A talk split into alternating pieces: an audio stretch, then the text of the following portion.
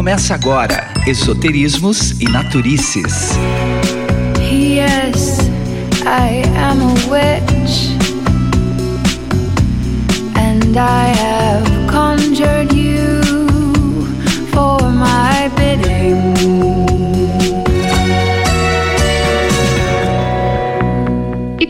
agora mais um episódio do Esoterismos e Naturices. E hoje a gente começa a série de oito episódios sobre os chakras. Essa palavra é só uma das denominações, né, dos nossos centros de energia, que isso que são os chakras, né? E essa palavra, ela vem do sânscrito e ela significa roda. Porque normalmente quando a gente vai fazer aquelas meditações, quem já conhece, fica imaginando aquela rodinha ali circulando com a energia com as cores, enfim. Bom, essas rodas ou círculos aí são os pontos de energia no nosso corpo e esses pontos de energia, eles auxiliam e eles mantêm a nossa saúde física, mental, emocional, espiritual. E hoje a gente vai começar a entender o que são esses pontos de energia e como deixar todas as nossas rodas aí tinindo com a primeira aula que o Pedro vai dar para a gente hoje sobre os chakras, né, Nath? Pois é, teremos uma geral sobre o que são os chakras, um pouquinho sobre cada um, e depois a gente segue com uma série de mais sete episódios, e aí destrinchando cada um deles, porque cada um deles tem a sua característica, a sua cor, o seu momento ali. Bom, eu vou começar então fazendo uma pergunta aqui com o Pedro, para ele introduzir o assunto. Explica para gente quem criou esse conceito? Ele vem da, da cultura hindu? Da onde que, que vem? Olá, pessoal! Maravilha! Vamos falar então sobre esse assunto chakras. Bom, esse para mim é um tema que eu adoro falar sobre, mas eu também detesto falar sobre os chakras. Olha só, embora seja essencial compreender e trabalhar o entendimento de tudo isso, é muito difícil, porque várias tradições distintas ao longo do passar das eras e o entendimento da energia e do fluxo da energia pelo corpo foi entendendo ou percebendo e até mesmo vendo através de clarividência e outras formas de perceber cores diferentes para os chakras, vibrações distintas e até mesmo o lugar em que é apontado como sendo o lugar de cada chakra vai variar muito entre tradições e tradições. Por isso, Nath, você que me perguntou qual que seria a origem, é bastante difícil da gente aferir uma origem específica, mesmo porque não tem um registro concreto sobre isso. Mas em termos gerais, com esse nome, né, conhecido como chakras, vem da Índia, né, do hinduísmo antigo. Uhum. É, e existem várias e várias lendas que datam aí a formação dos centros de força ou o momento em que a humanidade começou a perceber e catalogar isso. Hoje, no, nos cursos e nas coisas todas, tem uma história em relação a essa formação do conceito chakra que eu conto que eu aprendi eu achei ela bastante interessante. Então, vou compartilhar com vocês aqui. Era um grupo de monges indianos que entraram em reclusão. Eles fugiram para as cavernas para eles poderem exercitar a meditação de autoobservação. E eles ficaram ali, esse grupo de monges, na meditação, meditação, meditação, meditação, e gerações e gerações de monges foram aderindo a essa prática e foi, foi, foi, foi, foi, foi, foi.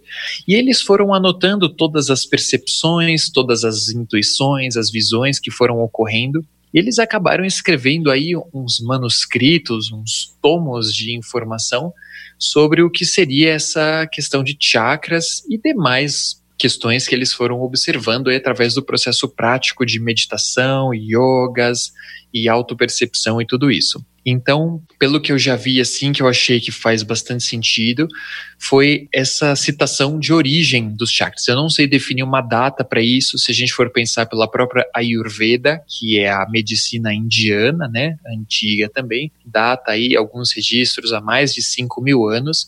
Então, de repente, essa história de chakras aí é muito anterior ao que a gente compreende, né? Então, teve aí através dessas meditações e auto identificação, a busca interior foi sendo identificados aí e mapeado possíveis vórtices de energia do corpo. E aí, como a Paulinha trouxe logo no começo aí, falando que os chakras, a palavra chakra, né, do sânscrito significa roda. E esse nome foi vindo porque na própria sensação energética, ou quando esses vórtices, essas portas energéticas se abrem, elas formavam em harmonia um movimento circular. E aí quem via consegue ver como se fosse uma roda. Então a expressão de roda e até como a Paula trouxe no começo, que quando a gente faz a meditação a gente visualiza uma espiral de energia, e isso vai pelo sentido da energia o fluxo natural desses centros de força de acordo com como eles foram sendo catalogados. Mas aí o que começa a ficar complexo, a, o entendimento, na minha visão, em relação aos chakras, é porque como isso, o chakra vai variar a cor, a vibração, a direção, a forma do movimento que ele vai fazer de acordo com o campo vibracional que a pessoa está emitindo naquele momento, então é muito difícil a gente chegar a uma percepção absoluta do que seria um centro de força, um padrão ideal. Mas é isso aí, em termos gerais, eu acredito que a grande dica número um para o trabalho com os chakras é parar e prestar atenção em nós mesmos, que foi assim a técnica que os antigos utilizaram para conseguir perceber os seus próprios chakras.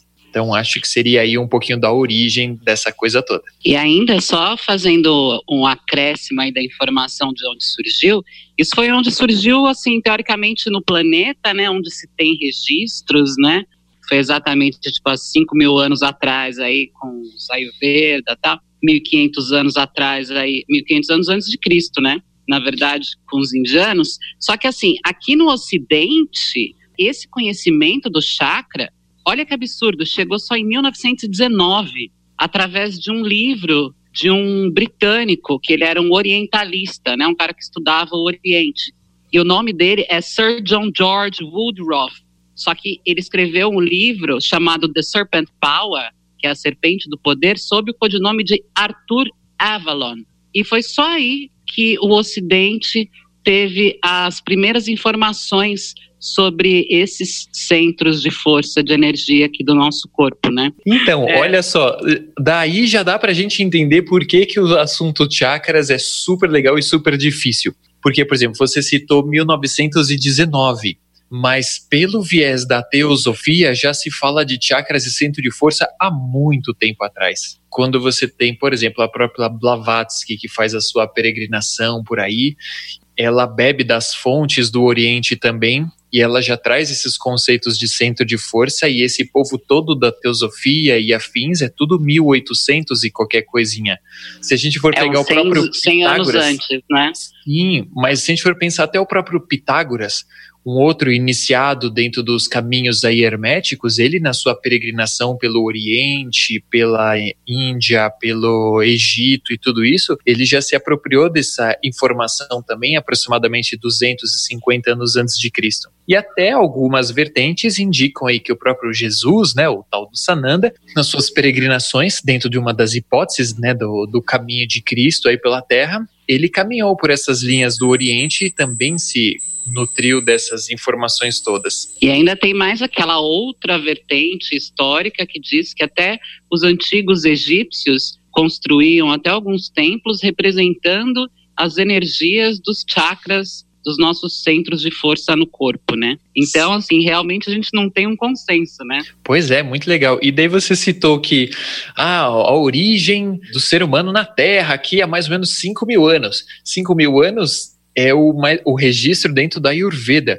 Mas se a gente for pensar o próprio processo depois da Atlântida, pelo viés da teosofia, a gente compreende que depois que a gente teve o dilúvio e a queda da Atlântida, isso aproximadamente 10, 12 mil anos atrás, já teve o início da formação de um novo ser humano. E desde o princípio desse ser humano que foi criado após o dilúvio, já foi inserido nele o sistema dos sete chakras, que representavam as sete ilhas é, de Atlântida como vertentes da consciência e do conhecimento.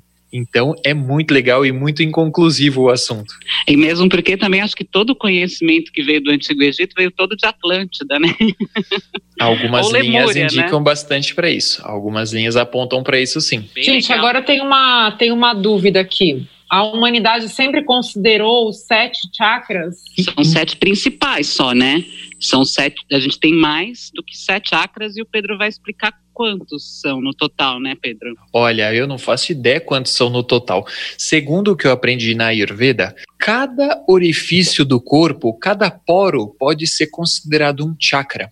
Olha que coisa louca. Hum. Então, se a gente for considerar isso, são milhares. Outra abordagem é que todas as glândulas e órgãos do corpo hospedam esses vórtices de energia. Então, cada órgão e cada glândula também tem uma relação com um chakra.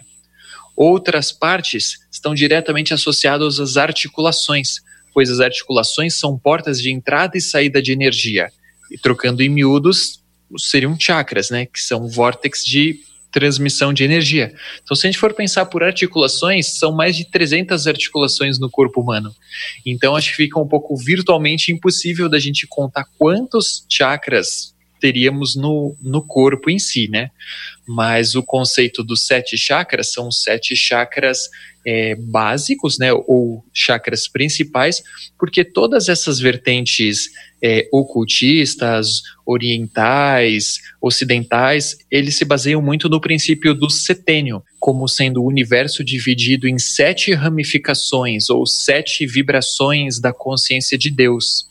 E aí a gente tem todo o espectro dos sete, sete cores do arco-íris, que é o espectro de luz, né? Você tem as sete emanações dos sete raios, sete chakras, sete notas musicais, diversas associações aí abarcadas dentro desse conceito dos setênios. É, o número Aí- 7 sempre ele está presente, né, na nossa vida. É muito, muito Uhum. louco isso. O que, que você pode contar para a gente, Pedro, sobre a função de cada um desses sete principais chakras? Qual que é a função de todos juntos e um pouquinho sobre a função de cada um? Será que dá para se dar essa introdução aí para gente? Olha, pensando nessa relação dos chakras, primeira coisa que eu queria trazer é que é essencial o trabalho e o desenvolvimento de todos os centros de força.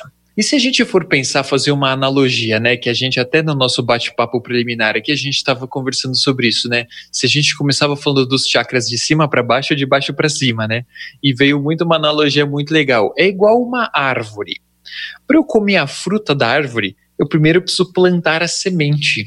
Então, se a gente for analisar os chakras como uma forma de entender o caminho da evolução da consciência humana e a automaestria, o trabalho dos chakras ele, ele tem que ser integral.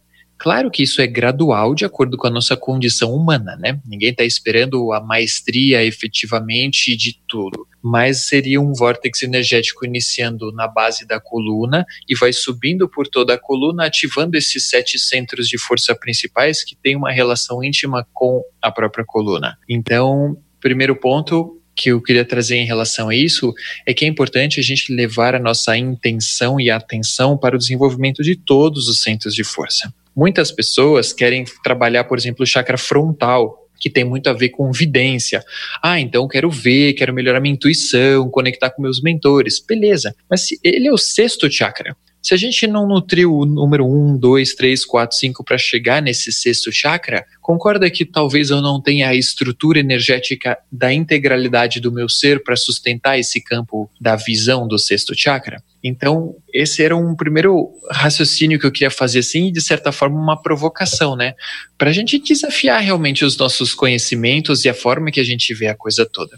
Eu não acredito que tenha um caminho certo falando-se sobre chakras, mesmo porque a percepção de tudo isso é subjetiva. O valor que vai estar inserido no primeiro chakra, sei lá, um chakra base, aterramento, firmeza, pé no chão, tem a polaridade, tem o seu lado positivo, o lado negativo e a ramificação de tudo isso. É difícil definir valores específicos para cada centro de força, embora a gente vai fazer isso nos próximos bate-papos todos, trazendo várias formas a gente entender e identificar essa vibração em nós. Mas se a gente fosse resumir aqui sete palavrinhas, talvez assim, para por uma para cada chakra, do meu ponto de vista, e isso é sempre variante, acho que o primeiro chakra poderia estar relacionado muito a aterramento, segundo chakra, criatividade, o terceiro chakra, o eu, personalidade. Quarto chakra, energia do cardíaco, uma vibração de harmonia e integração.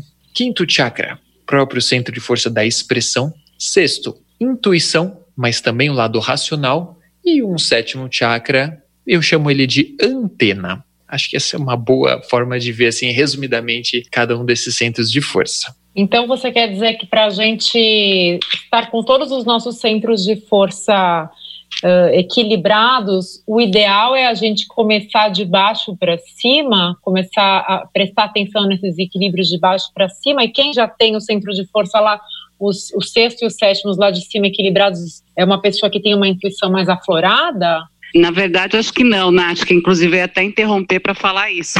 Porque, como o Pedro disse, é, é muito subjetivo, né? E cada chakra, ele trabalha com um tipo de energia dentro do nosso corpo. E aí, cada pessoa pode ter um desequilíbrio menor ou maior em determinado chakra. Então, por exemplo, chakra raiz, que é, vamos começar de baixo, da raiz mesmo, ele cuida, além de tudo, dessa coisa do aterramento, da confiança básica tudo mais, do nosso instinto de sobrevivência, do nosso equilíbrio material. Então, por exemplo, uma pessoa no, no ambiente que é um ambiente de guerra, um ambiente de fome, um ambiente que ela precisa lutar muito para sobreviver, esse chakra dela vai estar tá muito desequilibrado. Então, teoricamente, ela teria que começar por esse chakra, né?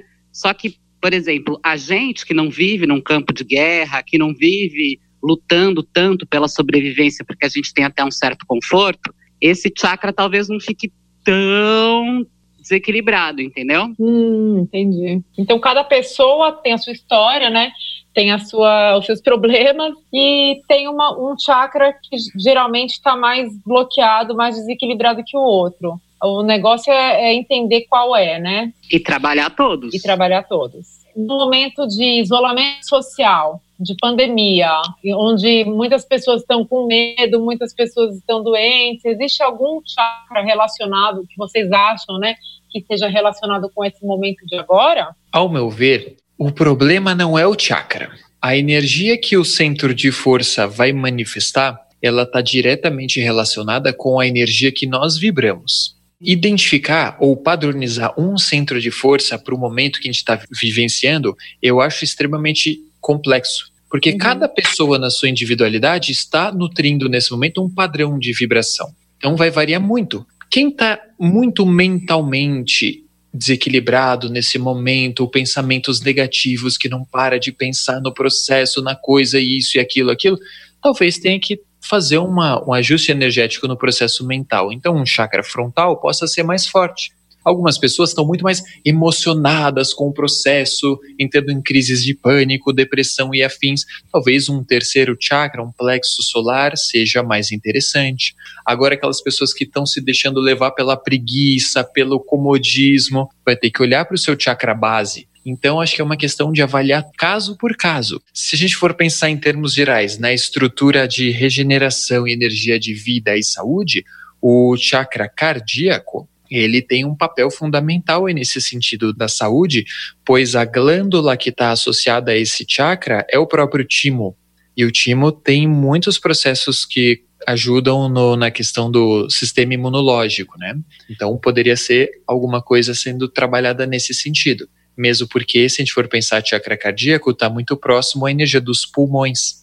E lembra que a gente falou no nosso primeiro podcast sobre a relação da energia dos pulmões, a tristeza, pela medicina chinesa que pega a vibração muito do pulmão? Pulmão e coração são órgãos que estão na mesma faixa vibracional. Então, o próprio chakra cardíaco consegue trabalhar todos os processos energéticos dessa região, ajudando a limpar a energia de, das mágoas, tristeza, rancor e isso elevando a vibração do nosso sistema imunológico. Então, poderiam ser formas de observar na prática e não só como nós trabalharmos, mas utilizar essas percepções para entender quais pontos do nosso ser estão meio desequilibrados. Porque às vezes o maior desafio é nós entendermos o que precisa ser trabalhado dentro de nós. Como seria esse processo de equilíbrio e desequilíbrio do ponto de força? Embora na literatura você tenha alguns valores ou padrões pré-estabelecidos para cada um desses centros de força, o equilíbrio dele, e aí eu concordo muito com o que a Paulinha estava trazendo, vai ser muito relativo à experiência que cada pessoa está vivendo, né? Então,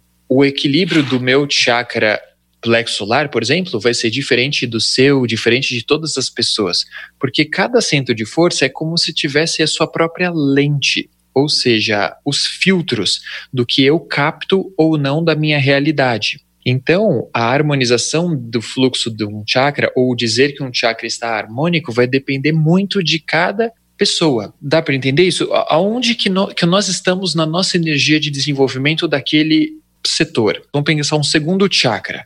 O segundo chakra tem a ver com relações e relacionamentos também. Então aí é uma questão a ser observada. O quão harmônico eu estou nas minhas relações, nos meus relacionamentos? E aí vai ser totalmente diferente para cada um. Então eu entendi que o padrão de harmonização vai se construir de acordo com a individualidade, porque de novo, a questão não é o chakra, ele em si é neutro, ele só abre ou cria a polaridade de uma porta de acordo com que eu, como ser e estrutura, estou vibrando. É, e é mais ou menos também aquela coisa que nem você está falando do chakra, né? Que cada um tem o seu, né? Por exemplo, eu vou falar da minha experiência pessoal. O sacral, né? Que é aquela questão das relações com as pessoas e tudo mais, né? E às vezes eu me desapego das pessoas mentalmente, mas eu não, não me desapego delas emocionalmente. Então, por mais que eu falo, puxa vida, essas pessoas elas são tóxicas para minha convivência, eu não posso mais, sabe, deixar elas sugarem a minha energia. Eu preciso fechar as portas. Aí eu fecho as portas mentalmente, mas emocionalmente eu ainda estou conectada com isso, né? Eu descobri isso uma vez quando eu fui fazer uma consulta com uma cabocla. E aí ela só passou a espada de São Jorge assim no meu plexo no meu plexo não, no meu chakra sacral, olhou para mim e falou assim: tem apego é ainda, né? Isso, é o segundo. É aquele que fica um pouquinho abaixo do umbigo, um pouquinho acima do órgão sexual. Ela parou a espada ali, porque a espada era como se ela estivesse fazendo, sabe, um scanner de energia em mim, né? E aí ela parou bem ali, ela falou: tem apego aqui ainda, né? Eu falei: tem. Né? E aí eu tive que fazer um trabalho de desapego, né, que é um trabalho pessoal de desapego, de transmutação das energias, né, usando fogo, tal. E, e aí eu comecei a entender que, por exemplo, as minhas relações com as pessoas, por mais que eu me desapegue mentalmente, eu ainda preciso trabalhar muito o segundo chakra, que é para eu me desapegar emocionalmente das pessoas, porque por mais que eu saiba que elas não me servem, não servem para o meu bem maior, eu ainda continuo gostando delas e gostando apegada, porque a questão não é que você, ah, então não posso mais falar com a pessoa, eu vou desgostar dela, não é isso. Mas é aquela coisa de a gente continua amando, mas de longe e sem apegos, né? Tem que desapegar das pessoas, dos amigos e tudo mais, né? E eu com esse meu instinto maternal tendo a querer adotar todo mundo, né? Ah, então, na verdade, a gente tem que se autoconhecer, entender quais são as nossas questões e problemas, e a partir desse autodiagnóstico, a gente consegue ligar cada um dessas questões a um chakra. Pode ser uma forma de ser visto a coisa toda, porque o chakra, então, ele é uma porta de acesso da energia interna ao externo e do externo ao interno. Então, dentro disso que a Paulinha falou, é genial essa questão, porque à medida que nós temos relações com as pessoas, os nossos chakras vão se conectando. Exemplo, quando eu tenho conexões mentais e intelectuais com alguém, existe uma probabilidade de nós criarmos um cordão energético por afinidade entre os nossos chakras frontal. Quando a gente tem relações de sentimento por alguém, do nosso chakra cardíaco saem filamentos que se conectam com as pessoas. Emocionais, do plexo solar, se a gente tem relações sexuais dos nossos chakras inferiores, primeiro e segundo chakra, são feitos cordões energéticos que se, se ligam entre as pessoas. E aí sim, né, muitas vezes, ah, eu quero esquecer a pessoa tal. Se eu trabalho só a energia da minha mente, não necessariamente eu estou trabalhando a desconexão da pessoa, porque cada centro de força tem que ver aonde estão feitos os cordões. E aí, de repente, uma questão de apego emocional ainda faz com que eu esteja vinculado a pessoas que, ou lugares, pessoas, questões e situações da, minha, da nossa vida. Muitas vezes a gente vivencia ciclos repetitivos, né? Atrai pessoas iguais para nossa vida, a gente passa por situações parecidas, parece que a coisa se repete. É porque muitas vezes nós não nos desvinculamos energética e consciencialmente daquela situação. Então a gente se mantém preso naquela rede de vibrações que se conectam aos nossos centros de força também. Então a gente fica reincindindo nesse processo. Então quando a gente faz um trabalho de autopercepção e vai se entendendo, fica mais fácil de entender. Por exemplo, e aí entraria a prática do chakra. Né? Então eu entendi lá que o meu problema é no chakra sacral, no chakra sexual, que é o segundo chakra. Como é que a gente trabalha isso então? Aí vão para as formas complementares de eu trabalhar essa minha energia. Vamos trabalhar com cristais, com ervas, com meditação, com trabalhos de reiki, xamanismo, cura quântica, desdobramento multidimensional, o que quer que seja, né? técnicas e técnicas, para ajudar a limpar e mexer muitas coisas dessa energia dos nossos centros de força. E, inclusive, ainda voltando para essa história do chakra sacral, tem uma coisa muito engraçada que eu acho que isso acontece com todo mundo. Eu acho que quem está ouvindo vai se identificar com isso também. Por exemplo, quando a gente encontra uma pessoa e de repente você sente uma ligação forte com aquela pessoa, você fala, meu, que legal, que demais. E aí você começa a desenvolver uma relação, uma afinidade criativa com essa pessoa. Porque, por exemplo, o chakra sacral, ele também trata da criatividade. O que você coloca para fora, né, para o mundo, essa coisa de onde você cria, né? Ele sobe depois para o plexo solar e do plexo solar que você solta, mostra para as pessoas, né? O will power e tudo mais. Só que aí você está nessa conexão criativa com a pessoa e de repente muita gente confunde isso com energia sexual, por causa do chakra também lidar com as energias sexuais. E é aí que às vezes as pessoas acabam entrando em algum tipo de relação que depois elas vão ver que não tem nada a ver com sexo, que a relação delas é criativa, é de outra forma, né? E então o autoconhecimento é acho que é a principal chave para a gente conseguir trabalhar no equilíbrio também dos nossos chakras, né? Porque, como a gente já falou, eles trabalham várias energias do nosso corpo, físico, mental, emocional e espiritual. E às vezes um chakra ele pode estar tá desequilibrado e pode estar tá afetando fisicamente, mas ele não está te afetando emocionalmente, por exemplo. Ou está te afetando emocionalmente e não mentalmente, por aí vai né? E por isso que o autoconhecimento é muito importante e principalmente durante os processos de equilíbrio dos chakras, né? Ou até às vezes de abertura e desbloqueio, porque algumas pessoas acabam tendo isso, né? É muito travado, que a gente tem que aprender a ouvir a sabedoria dos nossos chakras. Por isso a gente precisa também do silêncio mental. Né, do nosso processo aí de despertar que a gente vem falando há algum tempo. E tem várias técnicas, né, que a gente pode fazer meditação, pode fazer yoga, tem até equilíbrio por músicas e por mantras, porque além de cada chakra ter a sua cor e vibrar, né, numa energia específica, cada chakra tem o seu mantra.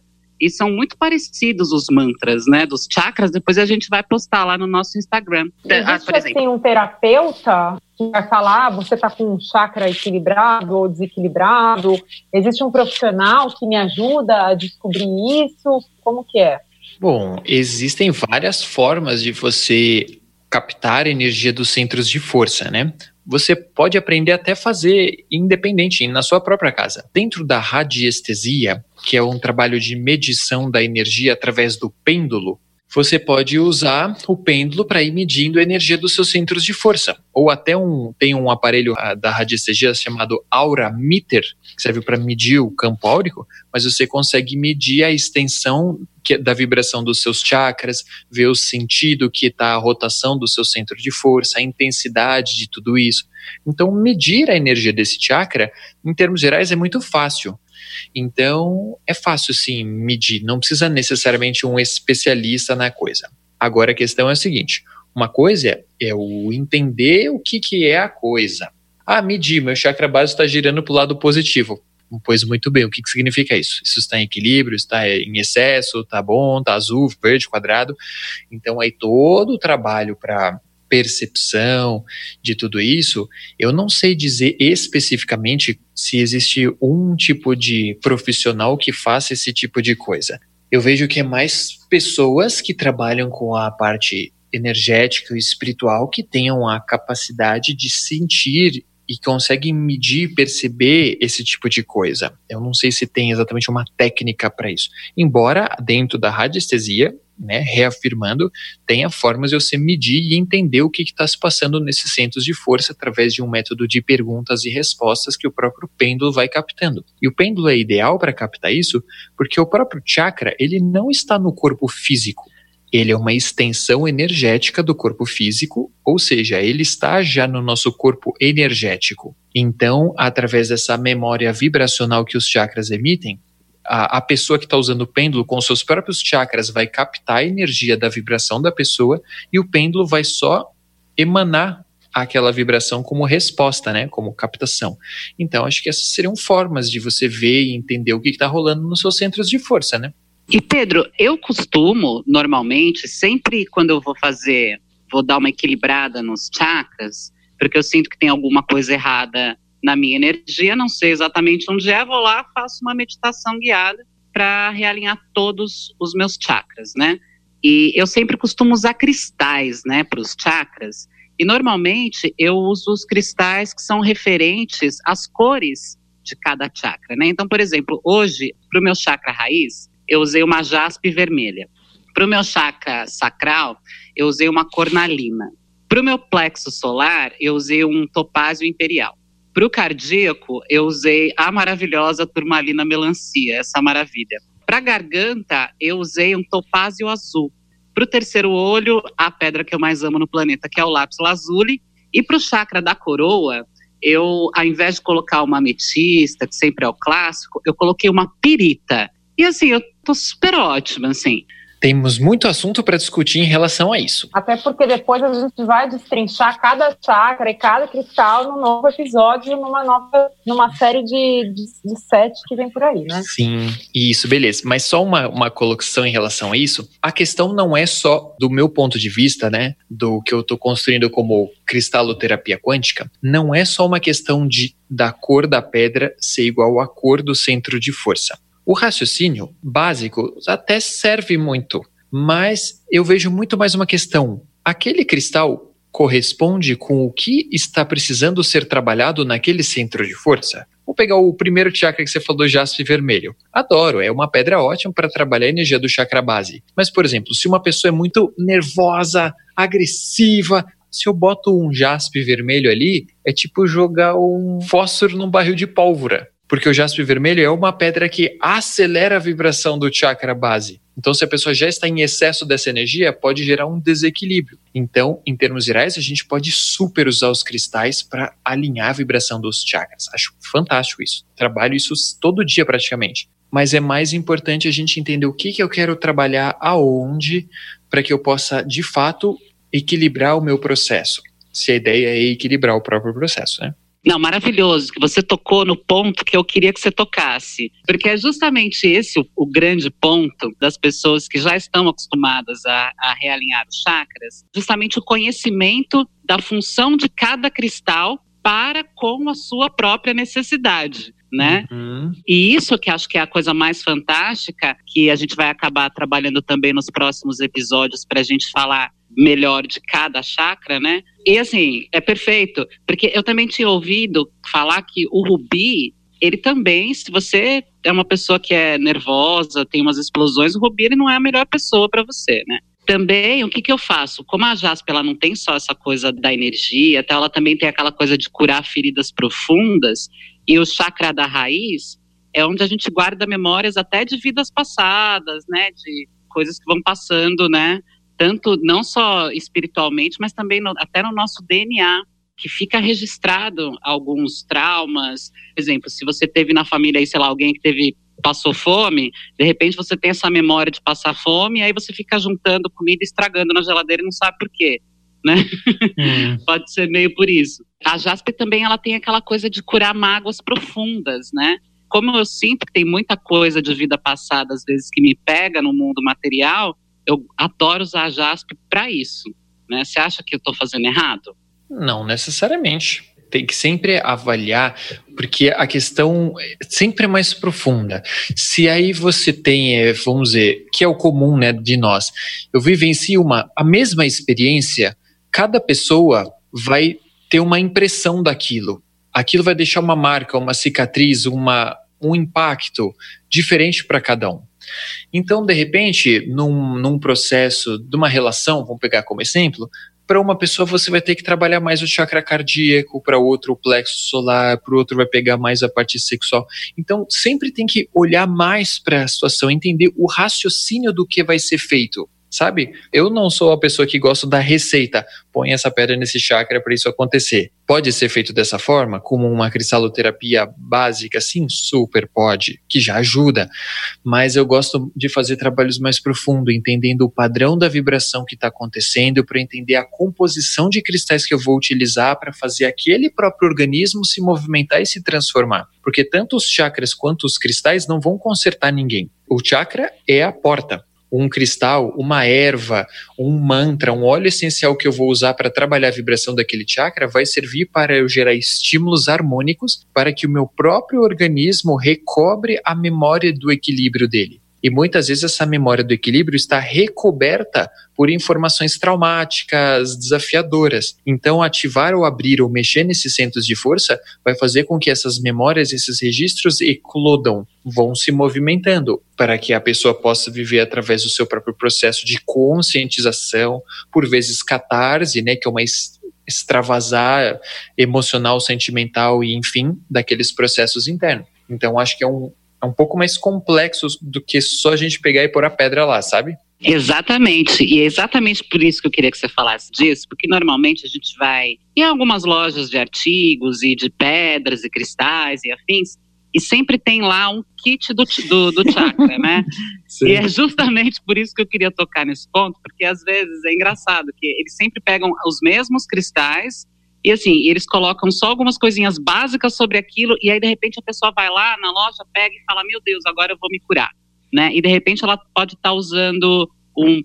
Não é um placebo, mas ela pode estar tá liberando uma energia que na verdade ela não precisaria, porque o problema dela é um outro, não é? É, de tudo acontece quando você vai trabalhar energética e espiritualmente sem um alinhamento adequado, sabe? Então, sim. E sem contar que a maior parte dessas pedras de kit de chakras que a gente encontra por aí são todas pedras pintadas, né? Pedras falsas que não são nem pedras efetivamente. Para quem ainda é muito novo nesse assunto dos chakras, além de acompanhar os nossos próximos episódios, tem um vídeo no YouTube que eu acho muito legal, que foi o vídeo que, assim, me explicou uh, de uma forma muito didática o que é um chakra. Ele é um trecho de um desenho animado oriental, de um anime, traído do canal Nickelodeon, mas o, o título dele é How to Open Your Seven Chakras as Explained in a Children's Show. Em português, como abrir os seus sete chakras, como explicado num programa infantil. E aí é muito bonitinho, porque na animação um senhorzinho, né, mais sábio, fala para o menino mais novo é, prestar atenção no riozinho, né, num córrego que vai formando as poças de água. Ele forma uma poça e corre um rio, forma uma poça e corre um rio. Daí ele fala que cada poça é referente ao chakra, né? E o rio seria a energia do, do, do corpo correndo. E aí ele joga uma pedrinha no meio do rio e fala, tá vendo? Essa, essa pedrinha tá barrando a passagem da água. Então é como se o chakra tivesse bloqueado.